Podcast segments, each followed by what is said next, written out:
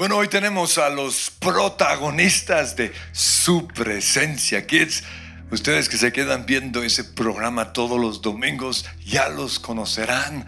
Y lo que yo siempre he creído es que los que le dan un vaso de agua a un niño reciben doble bendición de parte del Señor. Pero no solo eso, sino que tienen una gracia especial para predicar. Y como verán, hoy tenemos algo súper especial. Así que voy a hacer una entrevista aquí desde mi, mi lugar favorito, Mecha Negra. Pastor, ¿cómo está? Bueno, Samuel, pero es conocido como Mecha Negra, ¿no es cierto? Aunque deben estar diciendo que sin disfraz se ve acabado, Sí. flaco, llevado. Ahora cuénteme la experiencia que le pasó una vez con una niña. ¿Cómo, cómo fue esa cosa? Una niña de 7 años me venía mirando desde lejos, así analizándome y se acerca y me dice, "Mm, tú te pareces a Mecha Negra. Y yo dije, voy a darle un gran secreto. Yo soy Mecha Negra.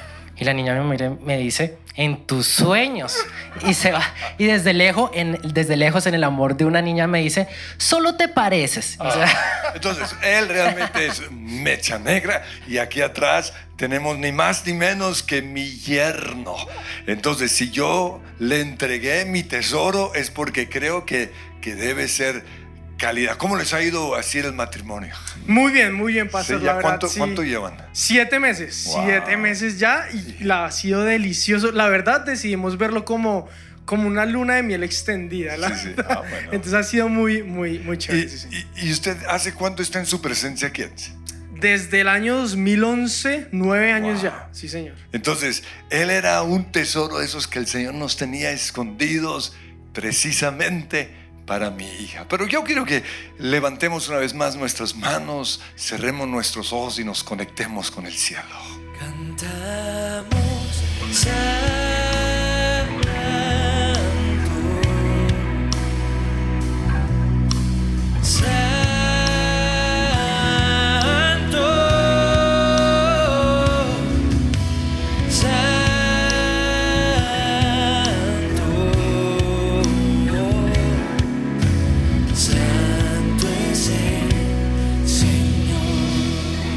Dios, y disponemos nuestros corazones para que tú siembres tu palabra allí. Gracias porque sabemos que tú estás acá con nosotros en el nombre de Jesús. Amén. Amén. Tommy, tremenda introducción, pero yo pienso algo. La gente debería estar mirando el inodoro. ¿Y qué hace ese inodoro ahí? Voy a aprovechar eso y le voy a dar un dato curioso para que no se le olvide ningún 19 de noviembre. Imagínense que la ONU estableció el 19 de noviembre como el Día Mundial del Inodoro para generar medidas de prevención y de saneamiento. Muy chévere. Aquí en nos- Colombia deberíamos anexar otro lunes festivo y estar todos sentados ahí el día Eso es el Día del Inodoro. Muy bien, le tengo otro dato. Este dato no les va a gustar mucho porque creo que los artefactos que ustedes están usando en sus casas los van a tirar apenas les cuente lo siguiente. ¿Sabía que según un estudio hay más bacterias en un teléfono celular, en un iPad, que en el asiento de inodoro? No, ¿cómo nos viene a decir todos tomando apu- Yo con un iPad. de No, qué asco, Samuel. Pero bueno, bueno, nosotros le llamamos inodoro, o bueno, se preguntarán por qué tanto que el inodoro. Nosotros le llamamos inodoro, en otros lugares le llaman eh, taza de baño, aunque aquí también, poseta, el váter. Pero la verdad, la verdad, muchos de nosotros le decimos El, trono. trono. Voy a ir al trono. Uy, es que tengo que ir al trono. Oiga, Sammy, pero es que hablando del trono, ya vengo, ya vengo un segundito que ya. Hágale, hágale. Iglesia, se preguntarán por qué toda esta introducción para hablar de un inodoro. Bien, quiero abrir- abrirles mi corazón y decirles que en este tiempo de pandemia he buscado un lugar, un lugar en donde yo pueda tener mi tiempo yo con yo y mi tiempo yo con Dios. Si analizamos toda la casa, en el momento en que vamos a nuestra habitación, ahí van a estar nuestras esposas o en algunos casos las mamás, van a estar con las ventanas abiertas dejando que entre el aire por la casa. Entonces de ahí nos vamos a ir a la sala. Si llegamos a la sala de alguna forma misteriosa que no conocemos, allí va a estar también nuestra mamá o en algunos casos nuestras esposas trapeando. Entonces, ¿a qué otro lado nos podemos ir? A la cocina ni de riesgos. Le he declarado la guerra a la loza. He dicho en este tiempo, amor, la losa es desagradecida. Ella me dice, se dice la cocina, no, la losa. Cada vez que lavo y lavo y lavo, me voy creyendo que he ganado la batalla y volteo a mirar y está otra vez la losa ahí repleta. Muy bien, así que encontré mi lugar secreto en el baño. En este lugar secreto he tenido tiempo para hablar con Dios. Y al inicio de la pandemia le dije, muy bien Dios, hemos dicho que no vamos a salir iguales. Así que voy a levantar mis brazos y voy a hacer una de esas oraciones espirituales, apostólicas y poderosas, muy parecidas a estas. Dios, yo te pido que tú seas el que ponga su trono en mi corazón.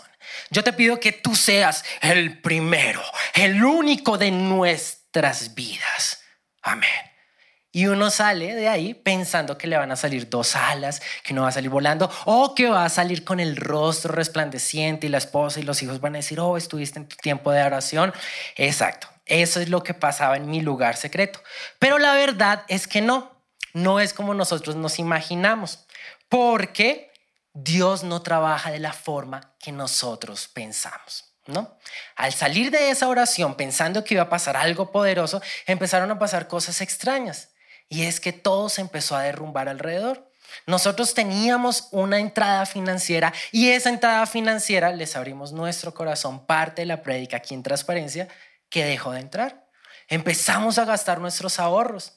Y yo le decía a Dios, ¿recuerdas la oración? Lugar secreto, momento tú y yo. No, en ese momento empezamos a tener cosas que decíamos, Dios, pero ¿qué está pasando?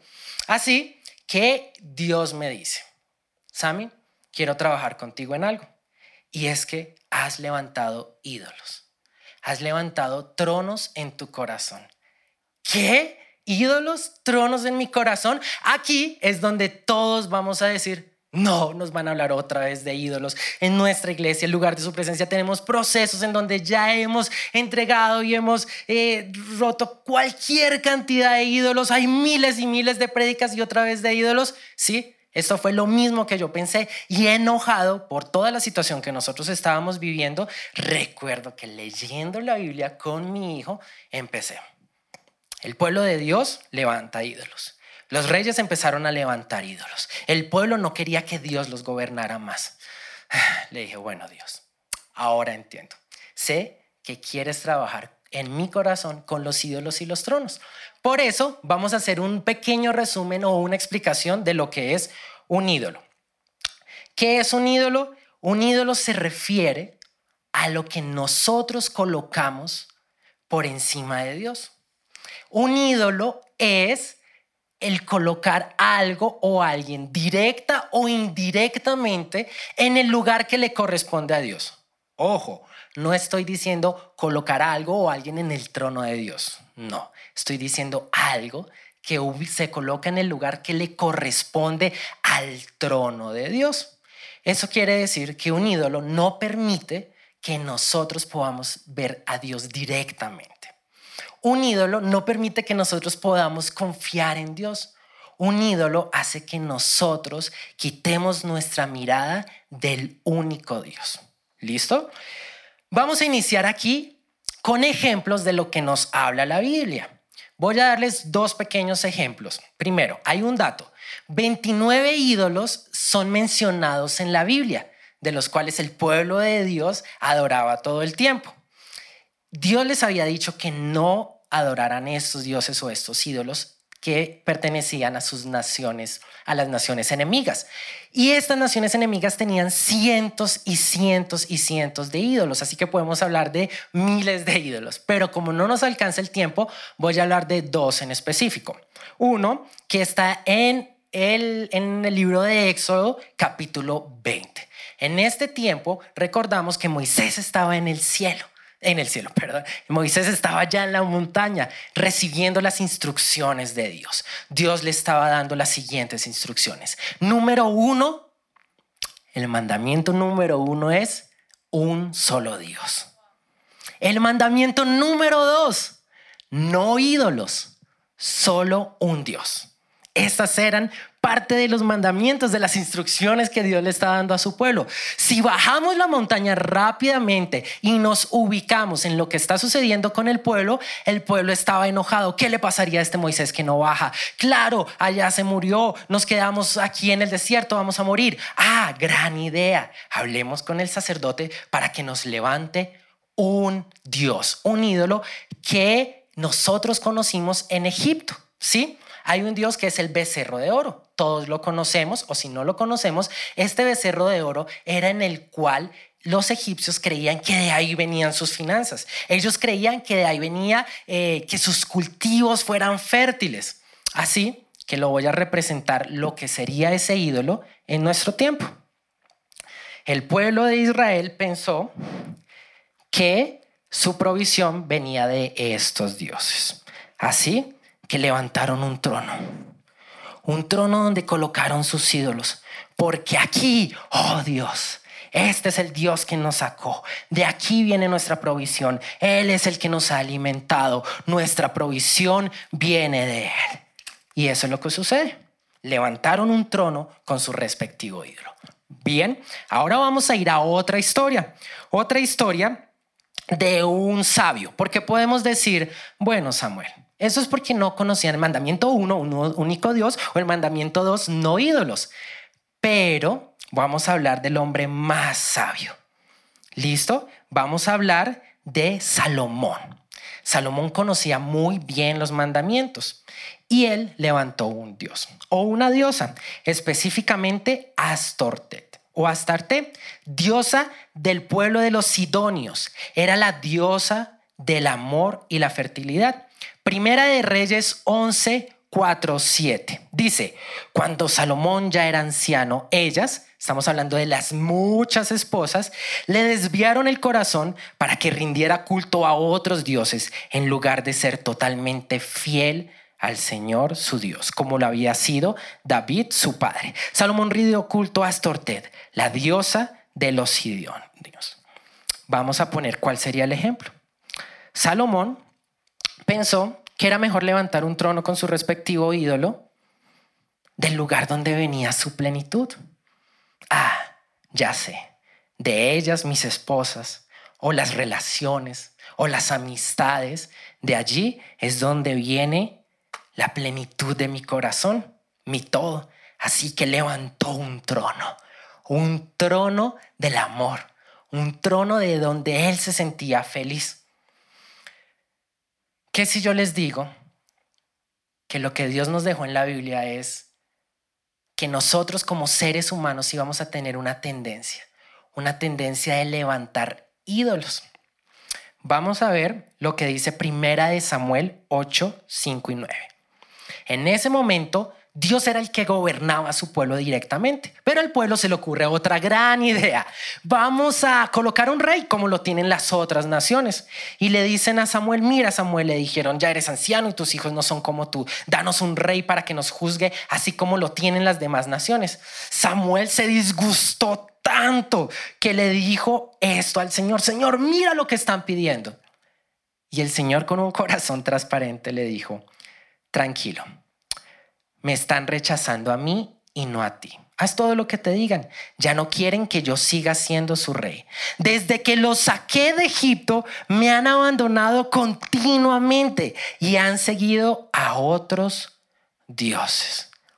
Si no lo dejó en el primer y en el segundo mandamiento, y aquí él abre su corazón, mostrándonos que nuestra tendencia era levantar dioses, es porque en algún momento de nuestras vidas creo que tenemos que redireccionar y mirar si hemos levantado ídolos en los cuales hemos puesto nuestra confianza.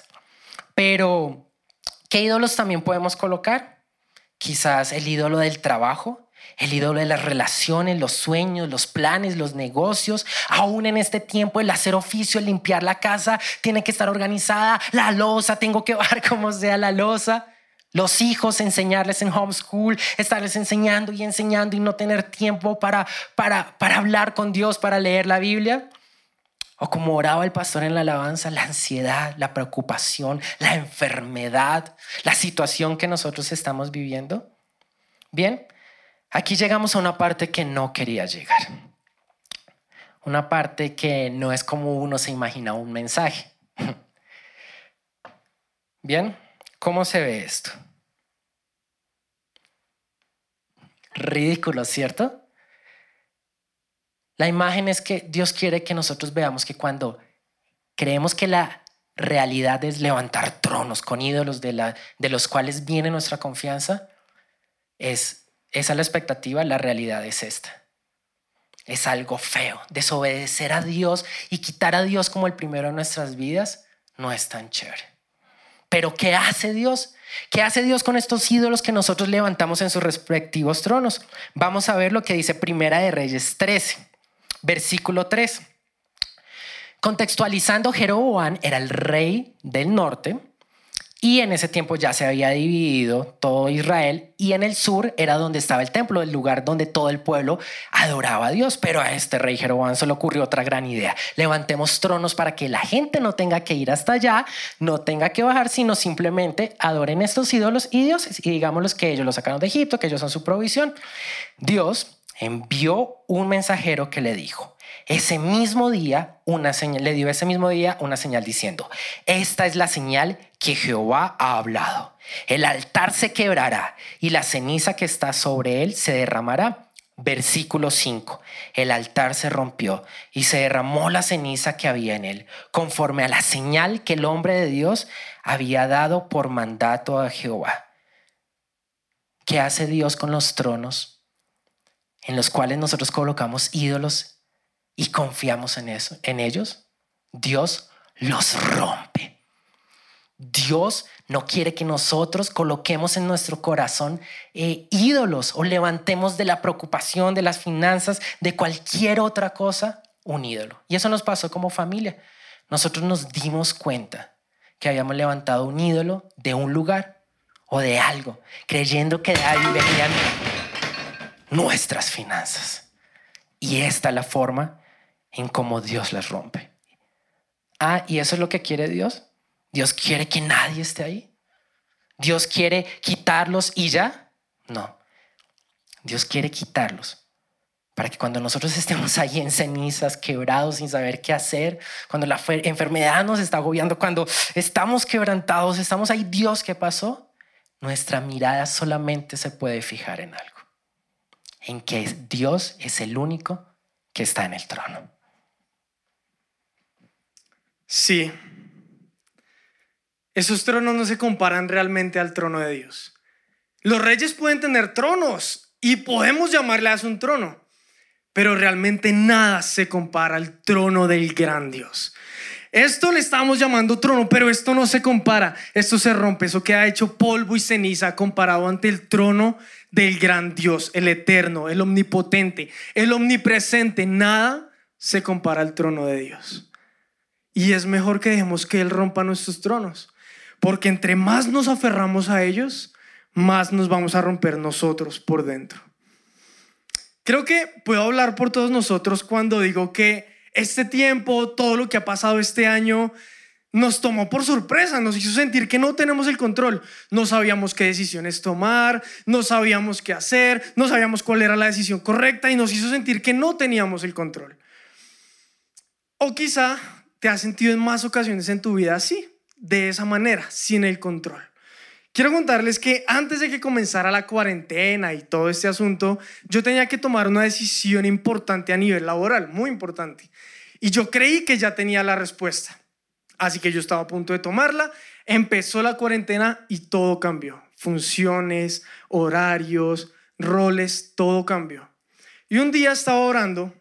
Es de esas ocasiones en que solo estás callado delante de la presencia de Dios, que ni siquiera sabes qué orar. Y sentí profundo en mi corazón, yo creo que era la voz de Dios que me decía, quiero que sepas que tú no tienes el control sobre tu vida. Quiero que sepas que yo sigo en el trono. Quiero que sepas que yo sé que es lo mejor para ti. Aprovecha este tiempo, me dijo, aprovecha este tiempo para devolverme el control sobre tu vida. Así que iglesia, quiero decirles que Dios sigue en el trono. Él no se ha levantado de ahí, Él no se ha ido de paseo, Él no se fue a dormir. Dios sigue en el trono, Él está en control de todo, Él está en control de tu vida, Él sabe qué es lo mejor para ti. Dios está en el trono. La banda Next Wave de nuestra iglesia tiene una canción increíble, se llama Me Guardarás, y no solo es increíble porque la canta la mejor voz de toda la iglesia, mi hermosa esposa, sino también porque está basada en el Salmo 121. Y este salmo es increíble, dice, a los montes levanto mis ojos, ¿de dónde vendrá mi ayuda? Mi socorro viene de ti, el Dios eterno, el Dios de los cielos y de la tierra. Iglesia, nuestra ayuda y nuestro socorro no vienen de tronos falsos. Nuestra ayuda viene del Dios grande, del Dios fuerte. Ese salmo dice, no duerme el que me cuida. Quiero que sepas que Dios no se va a dormir. Él está en su trono. Él tiene todo bajo control. Creo que todos conocemos un fragmento en la Biblia en donde Isaías dice, en el año en que murió el rey Usías, vi yo al Señor. Es increíble, yo siempre me he imaginado que se habrá sentido ser Isaías en ese momento. Mirar hacia el cielo y ver a Dios en su trono majestuoso, grande, soberano. Yo siempre me lo he preguntado. Y Planet Shakers tiene una canción que me encanta también, se llama God is on the Throne, que la hemos cantado en algunas ocasiones en nuestra iglesia y creo que la describe, describe esta, esta frase de la Biblia bastante bien. Así que vamos a hacer algo. Ahí donde estás, vas a cerrar tus ojos y vamos a hacer lo que Isaías dijo. Vamos a ver la gloria de Dios. Vamos a ver a Dios en su trono majestuoso. Vas a cantarle. En el trono estás.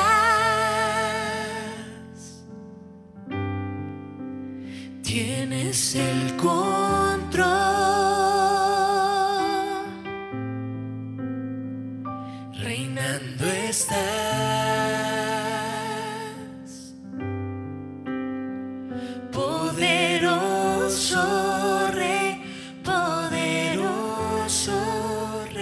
Y ese Dios del que Isaías habló, ese que espero que, que tú acabes de ver en su trono, es el mismo Dios. Ese mismo Dios de Isaías es el mismo Dios hoy. Es el mismo Dios que aunque pasen los años y los milenios y los siglos, va a seguir gobernando en su trono. El Salmo 45.6 dice, tu trono, oh Dios, permanece para siempre. El, el cetro de tu reino es un cetro de justicia. Dios está en el trono, siempre lo ha estado y siempre lo va a estar. Ahora, desde que yo empecé a leer la Biblia me he preguntado, ¿qué habría pasado si Adán no le echa la culpa a Eva después del pecado? Si Caín no le dice a Dios, no, pero es que ¿qué? Yo, se supone que yo cuida a mi hermano o qué, no. ¿Qué habría pasado si Abraham y Sara no deciden ayudarle, entre comillas, a Dios con, pues, con Agar y con lo que pasó? Tenemos que tener claro que Dios está en el trono y ellos tenían una relación con Dios. Pero tener claro que Dios está en el trono es saber que a él nada se le sale de control, que no tenemos que ayudarle. Tener claro que Dios está en el trono es saber que tenemos que obedecerle, que las cosas se hacen a su manera, no a nuestra manera. Sabemos un poco del resultado de estos personajes que ya les conté, pero hoy quiero enfatizar un poquito en Abraham y en Sara. Ellos, aunque su fe es admirable, pues era un poquito difícil creer que iban a tener un hijo de ellos dos, ya eran viejitos, la ley de la gravedad, ustedes me entienden. Entonces era un poquito difícil y Sara le dice a Abraham, no, pues, pues ten un hijo con, con la señora que me ayuda, con Agar. Abraham, pues no creo que haya estado bravo, aceptó y producto de esa relación fue concebido un hijo. Esto lo encontramos en Génesis 16, por si quieren leerlo. El punto impresionante de esta historia es que después de que Agar se dio cuenta que estaba embarazada de Abraham, empezó a mirar con desprecio a Sara, a su ama. Y pues Sara no aguantaba eso. Abraham le dijo, ah, bueno, Sara le dijo, no, Abraham, es que mira, Agar me está tratando mal. Y Abraham le dijo, yo no sé, es tu empleada, haz- haz con ella lo que tú quieras, yo no sé, yo no sé. Y se lavó las manos ahí. Sara empezó a maltratar a Agar y Agar huyó al desierto. Ahora, quiero que se la imaginen. Si la Biblia registra que estaba embarazada, no creo que haya sido porque le hicieron una ecografía y ahí dijeron, ah, sí. No, pues seguramente ya se le notaba. Y estaba en el desierto. Y allá en el desierto se le presentó el Dios en el trono. Un ángel le habló y le dio esperanza y le dio palabra de fe y la animó. Y ella al darse cuenta de lo que pasaba, le dijo o nombró ese lugar el Dios que me ve. Pues ella decía, ahora he visto al que me ve. Ella en el desierto conoció a El Roy, el Dios que te ve. Si tú estás en un desierto, si tú te sientes solo sola, abandonado, sin nada que hacer, sin esperanza, quiero que sepas que hay un Dios en el trono, se llama El Roy y Él te ve. Él en el desierto. Él está pendiente de ti. Si te sientes solo abandonado, Dios quiere presentarse a tu vida, el Dios que está en el trono. Tiempo después de que esto pasara, llegó el bebé de la promesa, Isaac, bebé de Abraham y de Sara. Pero con Isaac llegaría un gran reto para Abraham. Esto está en Génesis 22. Dios le habla a Abraham y le pide que sacrifique, que ofrende, que entregue el hijo de la promesa. De hecho, Génesis 22 dice, el único, el hijo único que tienes y al que tanto amas. ¿Usted qué haría?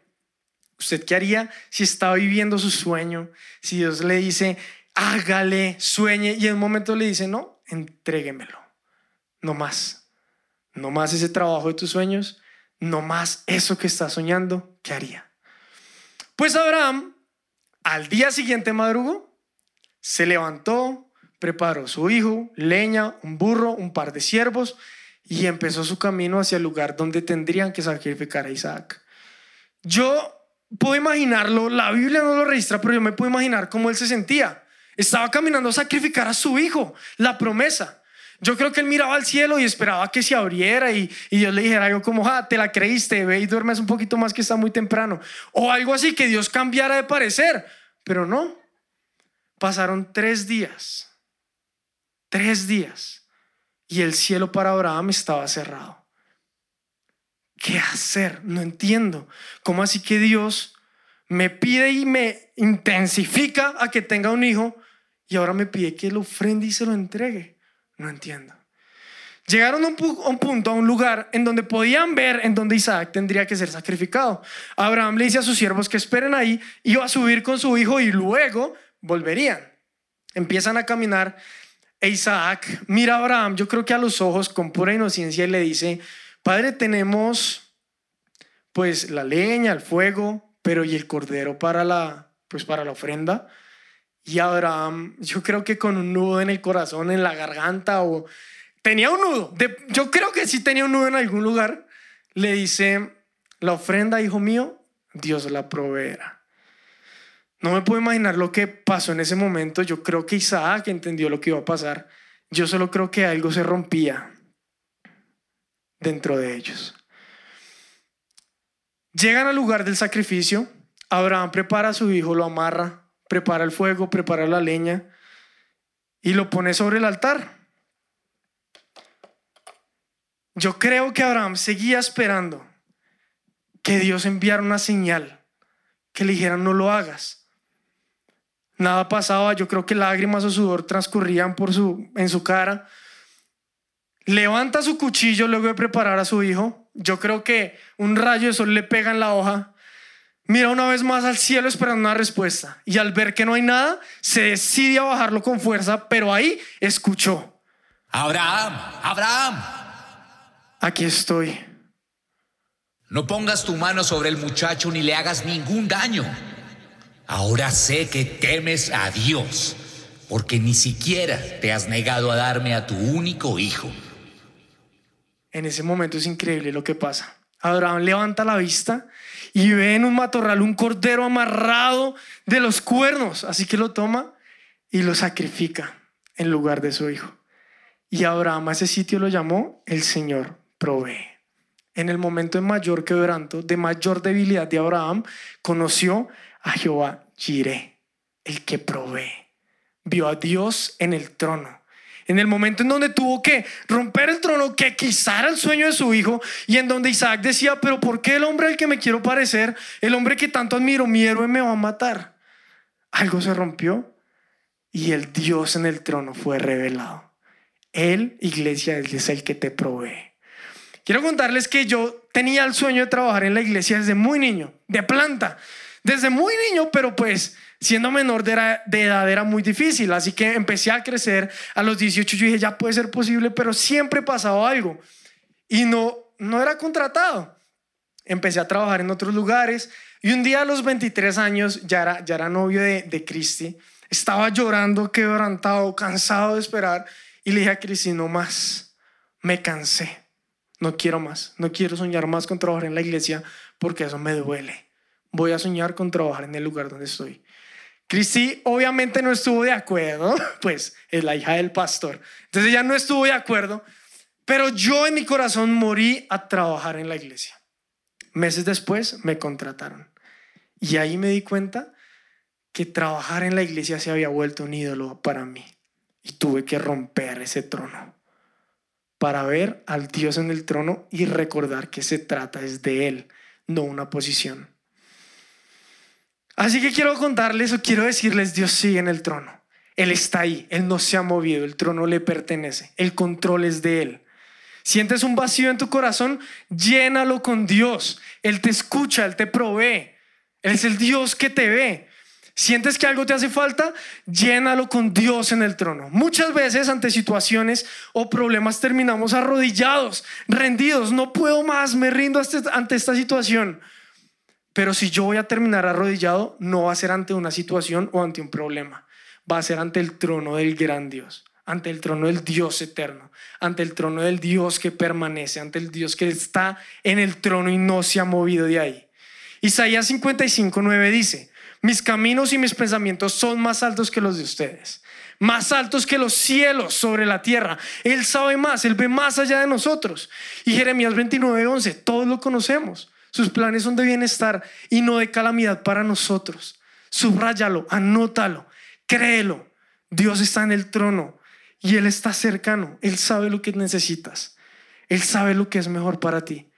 Deja que el Dios del universo se vuelva el Dios de tu corazón. Deja que el Dios que está en el trono del universo se vuelva el trono, el centro de tu corazón. Que su trono sea el centro de tu corazón. Él sabe lo que necesitas. Confía y cree en Él. Hace un momento les conté la historia de Abraham y eh, cómo casi tiene que sacrificar a su hijo. Y hay una historia muy parecida en la Biblia. Un padre, su único hijo, pero en esta ocasión su hijo es sacrificado por la humanidad. Aunque era Dios, no consideró que el ser igual a Dios fuera algo a lo cual aferrarse. En cambio, renunció a sus privilegios divinos, adoptó la humilde posición de un ser humano. Cuando apareció en forma de hombre, se humilló a sí mismo en obediencia a Dios y murió en una cruz como mueren los criminales. Jesús, quien está sentado a la diestra de Dios Padre, sabía que nosotros por la desobediencia habíamos quitado nuestra mirada de Dios, así que Él humillándose toma la decisión de venir y enseñarnos cómo poner en nuestro corazón el único y verdadero trono.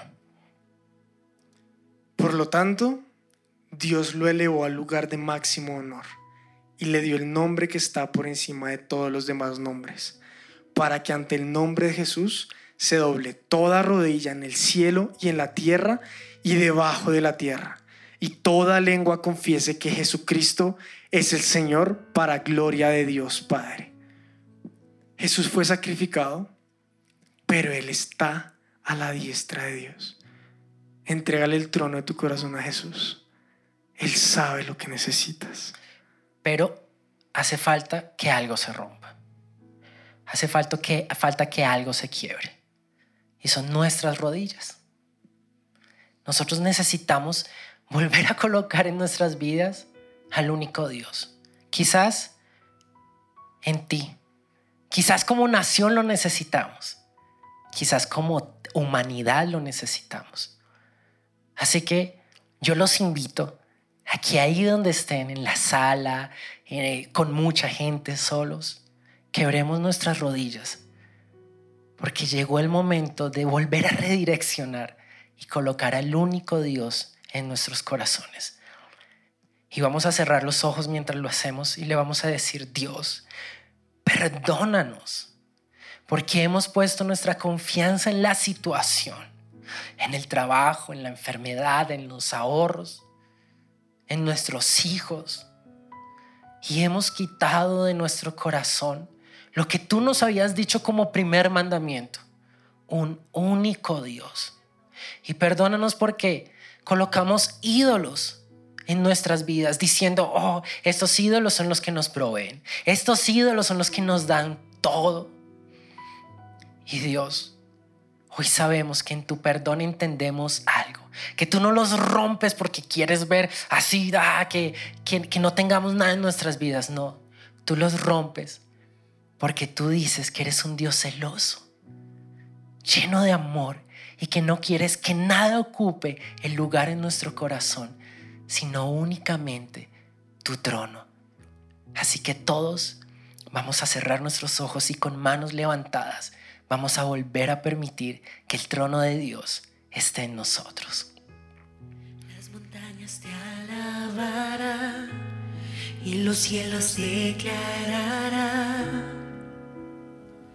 Eres rey sobre todo. De tu trono un río vendrá, tu amor nos inundará. Dios eterno y grandioso. Y en una sola voz vamos a cantar.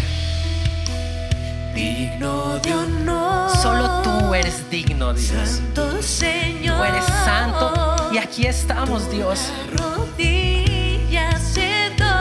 Mi nación se postrará. Gobernará. Gobierna sobre toda la humanidad.